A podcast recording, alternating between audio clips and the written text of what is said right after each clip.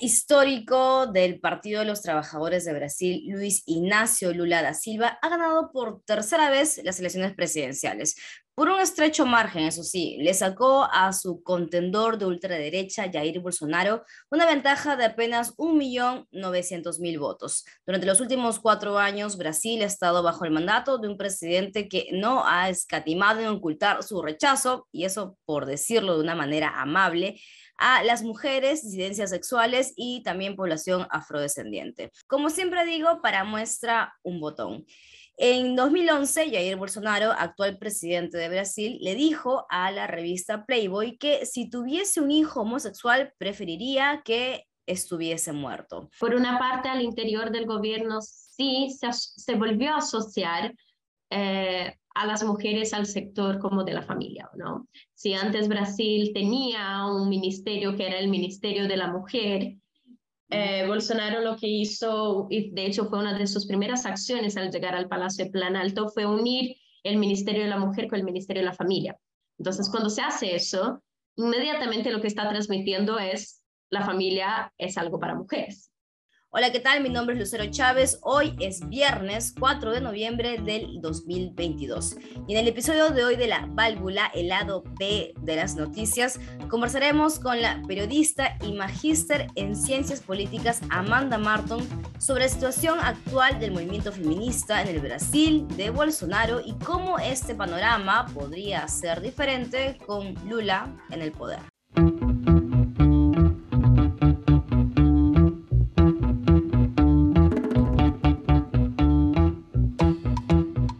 Hola Amanda, ¿cómo estás? Estoy encantada de tenerte en la válvula, el lado B de las noticias. Por favor, quiero empezar esta entrevista pidiéndote que te presentes, nos cuentes un poco de ti. Yo soy periodista brasileña chilena, soy magíster en ciencias políticas y también diplomada en estudios de género. Yo me dedico a hacer principalmente periodismo, periodismo en medios de comunicación. He trabajado en medios tan diversos como El Mercurio, The Clinic, Plataforma Urbana, Revista Anfibia. He colaborado con medios brasileños como Jornalistas Libres, Radio Bandeirantes, TV Cultura, entre otros. Y actualmente estoy trabajando de manera más fija con la revista Anfibia y también con una agencia de comunicaciones que ve muchos contenidos para distintas fundaciones, incluyendo RedMat, que es la red de mujeres de alta dirección, entre otras asociadas a aspectos más de mujeres, se podría decir. Entonces eres la persona indicada para hablar el tema que nos compete hoy. ¿Qué pasó el último domingo, Amanda? Eh, fue por un estrecho margen en que Lula terminó venciendo a Bolsonaro. Cuéntanos un poco acerca de esta coyuntura política. Sí, yo creo que es muy difícil analizar lo que está sucediendo ahí en Brasil. El 2018 se decía que la ola bolsonarista, como el auge de Bolsonaro, se debía principalmente a los equívocos del Partido de los Trabajadores, a los escándalos de corrupción, a la crisis económica, entre otros aspectos, y que Bolsonaro con su equipo venían a subsanar, ¿no? Bolsonaro sobre todo presentaba un equipo técnico súper interesante para muchos, pues, no para mí en particular, pero para muchos resultaba ser un equipo técnico que iba a apoyarlo y que ese equipo en el fondo lo iba a blindar un poco el gobierno de, de cómo es Bolsonaro, ¿no? de, todos los hitos o dichos machistas, xenófobos, racistas, entre otros que él tenía. No obstante, después de cuatro años de gobierno de Bolsonaro, en que además Brasil fue golpeado por, por la pandemia, vemos que las personas que lo siguen apoyando siguen siendo muchas, independiente que en esos cuatro años Bolsonaro no haya logrado cumplir con sus principales promesas. Actualmente la economía brasileña está peor de lo que estaba hace cuatro años, también socialmente está peor de lo que estaba antes. Entonces, es válido preguntarse, bueno, las personas que apoyan a Bolsonaro, ¿por qué lo hacen? Creo que sí es necesario decir que lo que, lo que fue la corrupción durante el gobierno del Partido de los Trabajadores, que no se puede desconocer, son procesos que sucedieron en Brasil, pero luego eh, visitaron, por decirlo, muchos países de la región, ¿cierto? Se convirtieron en escándalos internacionales. Todo eso manchó mucho el partido y todo el poder político que el partido tenía. No obstante, es válido preguntarse si las personas que apoyan a Bolsonaro hoy realmente están contra la corrupción o están contra la corrupción que venga desde un sector de la izquierda, porque también Bolsonaro ha sido cuestionado, sus hijos han sido cuestionados. Entonces, creo que estamos en un momento de entender al electorado brasileño, entender cuál es el impacto de la desinformación, entender por qué también hay tanto egoísmo, porque muchas personas que apoyan a Bolsonaro hablan eh, de, que, de los peligros que puede suponer el PT, pero no han hablado, por ejemplo, de los peligros que ya supuso Bolsonaro durante el periodo de la pandemia, con más de 600 mil muertes en el país y un presidente súper eh, negacionista con respecto a las vacunas. Está bien claro lá no contrato. En el contrato de Pfizer está bien claro, no nos hacemos responsables por cualquier efecto colateral. Si te vuelves un caimán, es tu problema. No voy a hablar de otro animal porque pensarán que estoy hablando bestialidades. Si te conviertes en un superhombre, si le sale barba a alguna mujer o si un hombre empieza a hablar agudo, ellos no tienen nada que ver con eso. Pese a eso, creo que es importante señalar que el capital político del PT y de Lula en particular sigue siendo enorme, ¿no? O sea, Lula rompió sus propios récords eh, con más de 60 millones de votos. Es el único presidente en la historia del país que fue elegido tres veces. También se había presentado varias otras a principios de los 90 sin lograr eh, ganar, pero Lula sigue teniendo como muchos adherientes, muchas personas que lo siguen y que lo van a seguir independiente de lo que ocurra. Sobre todo, quiero felicitar también a las personas que votaron por mí. Porque yo me considero un ciudadano que pasó por un periodo de resurrección en la política brasileña, porque intentaron enterrarme vivo y estoy aquí. Amanda, como en este podcast hablamos sobre noticias de América Latina, culturales, políticas y sociales que nos involucran a, las, nosotras, las mujeres de todas las categorías.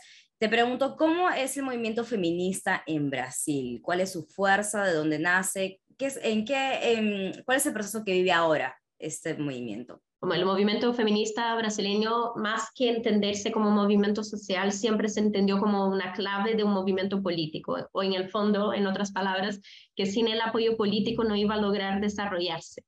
Entonces, en ese sentido, las mujeres feministas en Brasil tienden a unirse a partidos políticos y dentro de los partidos políticos uno de los principales es el Partido de los Trabajadores o los partidos más bien de izquierdas o progresistas, si uno quiere decirlo, ¿no? De carácter progresista, incluso desde el PSDB, el Partido de la Socialdemocracia Brasileña, más hacia la izquierda, ¿no? Todo lo que es el PSDB, el Partido Verde, Rede eh, y el Partido de los Trabajadores, el socialista, el comunista brasileño, siempre han sido partidos que han tenido un rol femenino y un rol feminista súper importante. En específico, con el Partido de los Trabajadores las mujeres feministas han estado desde el inicio de la fundación del partido, que fue a fines de la dictadura militar en los años 80. Y siempre han entendido que no puede existir socialismo si las mujeres no están presentes en ese socialismo. Pero una, un aspecto que no se puede dejar de lado y es que Brasil, socialmente hablando, es un país muy complejo y es un país donde las iglesias en general o la religión más bien tiene un rol súper importante y, en ese, y tiene un rol importante no solamente en la sociedad, sino que también en la política. Las bancadas evangélicas cada vez son mayores eh, y eso ha significado situaciones complejas para las mujeres feministas en la política. Por ejemplo, el PT históricamente había defendido el aborto no obstante, el PT necesita la banca evangélica. En Brasil nosotros hablamos de presidencialismo de coalición porque nunca se logra una mayoría política en el Congreso, entonces el presidente necesita del Congreso para seguir gobernando y ahí se forma como ese presidencialismo de coalición en que se ceden cupos en los ministerios para algunas personas porque esas personas van a apoyarlos en el, en el Congreso, etcétera. Y en ese sentido, el Partido de los Trabajadores desde hace años, el, primero, el segundo gobierno de Lula, primero y segundo gobierno de Dilma, hasta antes del impeachment, en que pese a que tiene ideales progresistas y feministas muy claros, necesitaba el apoyo de los evangélicos y para obtener el apoyo de los evangélicos dejaba un poco de lado a las feministas. Entonces, esa disputa entre el feminismo y las redes religiosas, pero que son políticas también en Brasil, han generado tensiones importantes con los partidos políticos tradicionales justamente por esa necesidad de contar con el apoyo en el Congreso y han generado finalmente también la dificultad para el feminismo de avanzar en ciertas pausas, pautas que son consideradas morales o éticas por parte de los evangélicos y que para las feministas son causas históricas como el aborto libre o no el aborto sin condiciones, digamos. Esto es La Válvula, ya regresamos con más.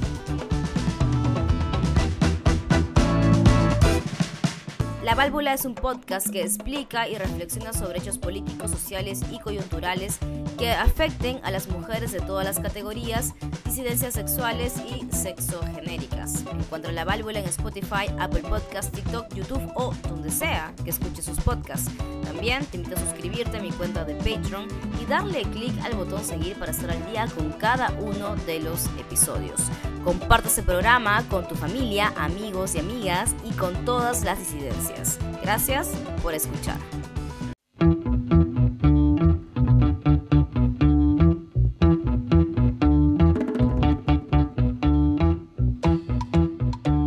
En el gobierno, durante el gobierno de Bolsonaro, la agenda feminista quedó casi olvidada, relegada, debido a que, bueno, como tú misma lo dijiste, él hacía comentarios súper misóginos, machistas al extremo, incluso racistas.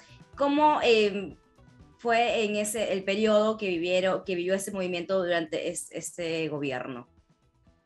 Creo que para entender eso hay que entender como lo que pasó al interior del gobierno versus lo que pasó en las calles, ¿no? Eh, por una parte, al interior del gobierno sí se, se volvió a asociar eh, a las mujeres al sector como de la familia, ¿no? Si antes Brasil tenía un ministerio que era el Ministerio de la Mujer, eh, Bolsonaro lo que hizo, y de hecho fue una de sus primeras acciones al llegar al Palacio de Planalto, fue unir el Ministerio de la Mujer con el Ministerio de la Familia. Entonces, cuando se hace eso, inmediatamente lo que está transmitiendo es la familia es algo para mujeres, ¿no? Como que vuelve a ser en el ámbito privado la importancia de la mujer y a la vez, cuando elige a la ministra para hacerse cargo de, de, esa, de ese ministerio, elige a una ministra que entre sus primeras declaraciones, que fueron muy icónicas, estuvo el rosado para las niñas y el azul para los niños, ¿no? O sea, hubo declaraciones así de básicas y equívocos importantes em, por parte de esos ministerios pero que tienen que ver con sus creencias ideológicas finalmente, ¿o no? Pero lo que, lo que es curioso y es como el valor que tiene también, yo creo, el movimiento feminista, que el movimiento feminista siempre va a ser de calle, siempre va a ser de sociedad. Entonces me parece que estos últimos cuatro años em, sí fueron momentos, o sea, sí fue, fueron años en que hubo un bajo interés por parte del gobierno por avanzar en temáticas que son de importancia para las mujeres, como la condena a la violencia de género, como el avanzar en temáticas como el aborto o una mayor participación de mujeres en, en la política. La, el ministerio de Bolsonaro, si no el gabinete de Bolsonaro, si no me equivoco, solo tenía a esa mujer como, como ministra y era para ese ministerio en específico, ¿no? Entonces son retrocesos muy importantes, pero a la vez desde la sociedad hubo una resistencia muy grande también a Bolsonaro. O sea, había transversalmente, independiente del sector ideológico que, que, que pudiera haber, un grueso de las mujeres, una mayoría de las mujeres, más del 50% de las mujeres brasileñas rechazaban una segunda elección de Bolsonaro.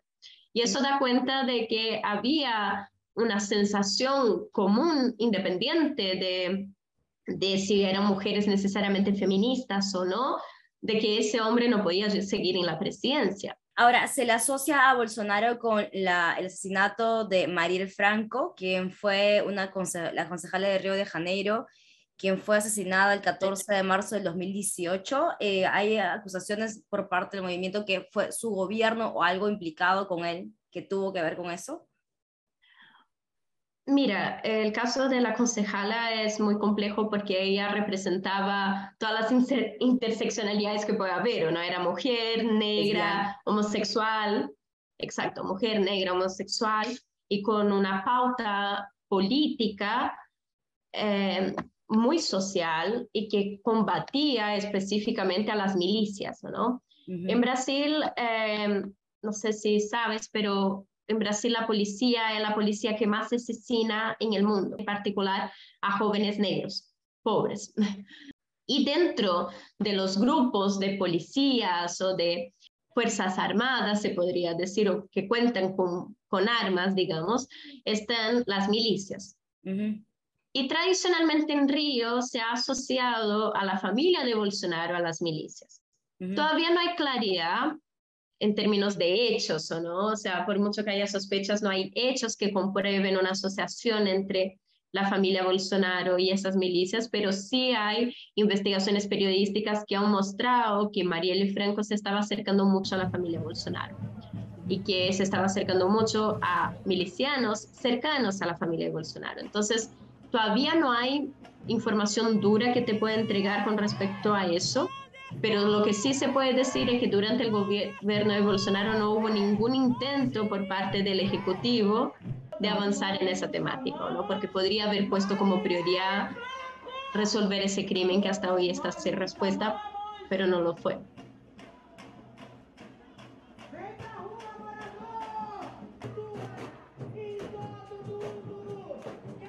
Ahora, como el gobierno de Lula, ¿qué es lo que se puede esperar? Eh, sé que Rosángela da Silva, que es su tercera esposa, de hecho está cobrando un protagonismo bastante importante en este tercer mandato. Lula también ha admitido anteriormente que durante su último matrimonio, cuya esposa también falleció, él tenía esta visión muy machista de, de lo que significaba el matrimonio y también hacía comentarios sobre el género que ahora son políticamente incorrectos. ¿Crees que ha evolucionado? ¿Crees que hay una oportunidad para el movimiento feminista, para las disidencias? Yo creo que el Partido de los Trabajadores siempre puede significar algo positivo en términos de feminismo y disidencias para Brasil.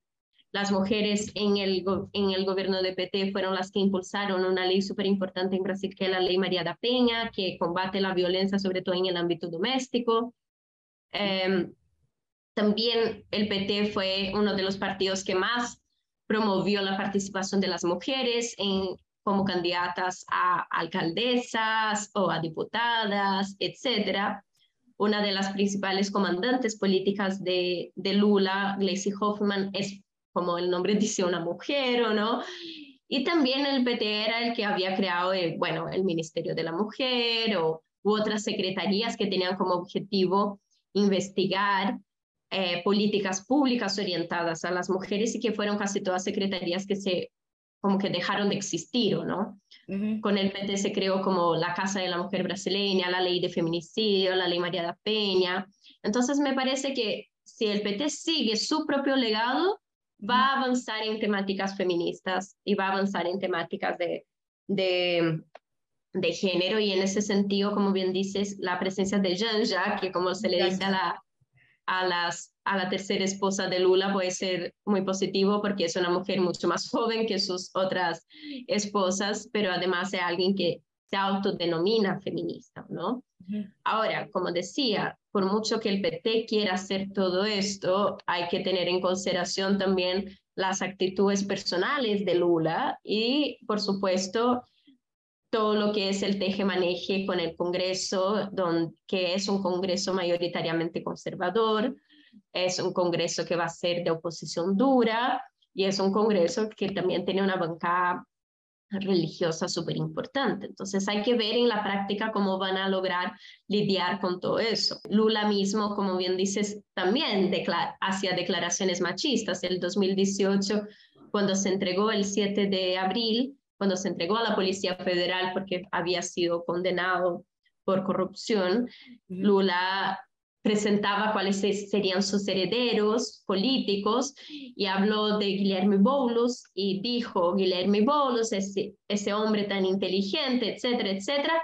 Y también Manuela Dávila, que es del Partido Comunista y fue candidata a vicepresidencia con Haddad en 2018 dijo, esa niña linda, o sea, hablaba de sus herederos políticos y uno lo destacaba por su inteligencia y a la otra la destacaba por su físico, ¿no? Entonces, me parece que él como presidente, por la edad que tiene, por muchas cosas, sí va a poder, o sea, sí va a cometer equívocos. Eh, no obstante, eso no quita que sí tiene un acercamiento hacia las mujeres y al feminismo mucho mayor que cualquier otro candidato a las elecciones de este año. Bueno, la, la, etnia y también, por supuesto, la religión. ¿Cuáles son, y ya eh, en resumidas cuentas, cuáles son las demandas feministas más fuertes ahora en Brasil? ¿Qué marca la agenda? Diría que lo principal es todo el tema de la violencia en contra de las mujeres y la disidencia de género. Brasil es uno, eh, es el país del mundo que más asesina, por ejemplo, eh, travestis y trans.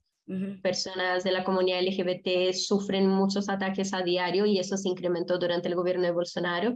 Y también los ataques a las mujeres, y es por algo que las primeras leyes también que se crearon fueron justamente la ley María da Peña y la ley contra el feminicidio pero pese a que ocurren, no, no, son, no están tan bien resueltos. Eso por una parte.